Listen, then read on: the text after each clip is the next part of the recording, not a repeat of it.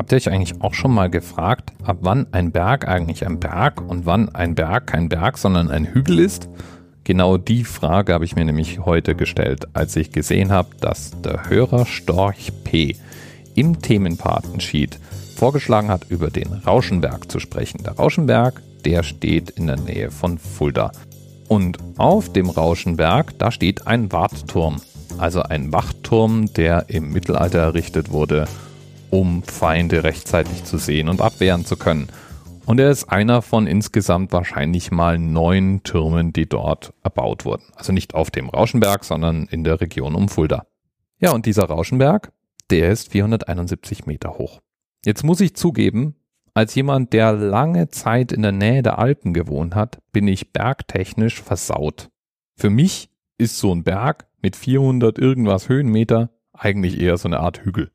Und da könnte ich auch recht haben. Oder auch Unrecht. Denn es stellt sich raus, es gibt keine Definition. Die einzige für einen Berg wichtige Eigenschaft ist die, dass es eine Art eigenständige Geländeformation sein muss. Das heißt, wo ein Berg, da auch ein Tal oder eine Ebene, auf der der Berg steht. Sonst kein Berg.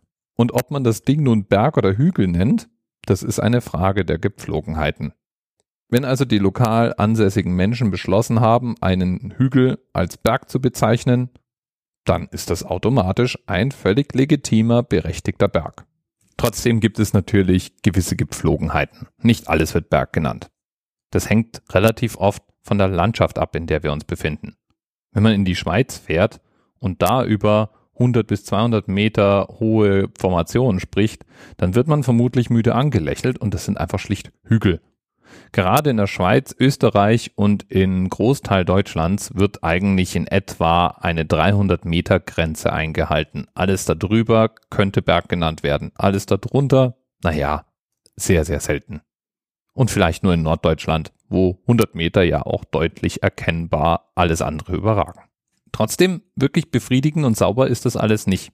Und es wird noch schwieriger, wenn man mal kurz darüber nachdenkt, was denn der Unterschied zwischen einem Gipfel und einem Berg ist. Ist nicht so ein Gipfel unter Umständen eigentlich auch so eine Art Berg auf Berg?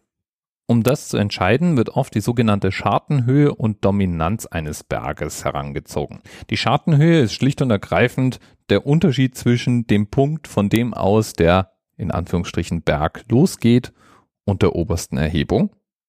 Und die sollte, wenn man sich im Hochgebirge befindet, schon mal mindestens 100 bis 300 Meter haben. Und die Dominanz, die gibt an, ob dieser Berg im Umkreis ein herausragendes Geländemerkmal ist.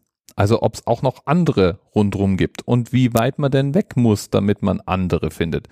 Und da wird im Hochgebirge von ungefähr drei Kilometern als Mindestmaß ausgegangen. Findet man also zum Beispiel in einem Kilometer Entfernung einen ähnlichen Gipfel Schrägstrich Berg, dann ist es eben kein Berg, sondern ein Gipfel. Muss man aber drei Kilometer weit gehen, um eine ähnliche Erhebung zu finden, dann könnte man von einem Berg sprechen. Okay, also Fazit. Halten wir fest. Der Rauschenberg, der hat 471 Meter und ist rundrum in der Ecke, in der er steht, durchaus eine beeindruckende Erhebung. Und damit ist er wirklich ein Berg. Würde er allerdings in den Alpen stehen, also neben den Bergen, mit denen ich ihn in meinem Kopf immer vergleiche, wenn ich darüber nachdenke, ja dann, dann könnte es sein, dass man ihn nur als Hügel bezeichnet. Außer die Menschen, die außenrum wohnen, beschließen einfach, ihn trotzdem Rauschenberg zu nennen. Bis bald. Thema Rest 10, 9, 8. The experience of 47 individual medical officers. Was hier über die Geheimzahl der Illuminaten steht. Und die 23. Und die 5. Wieso die 5? Die 5 ist die Quersumme von der 23.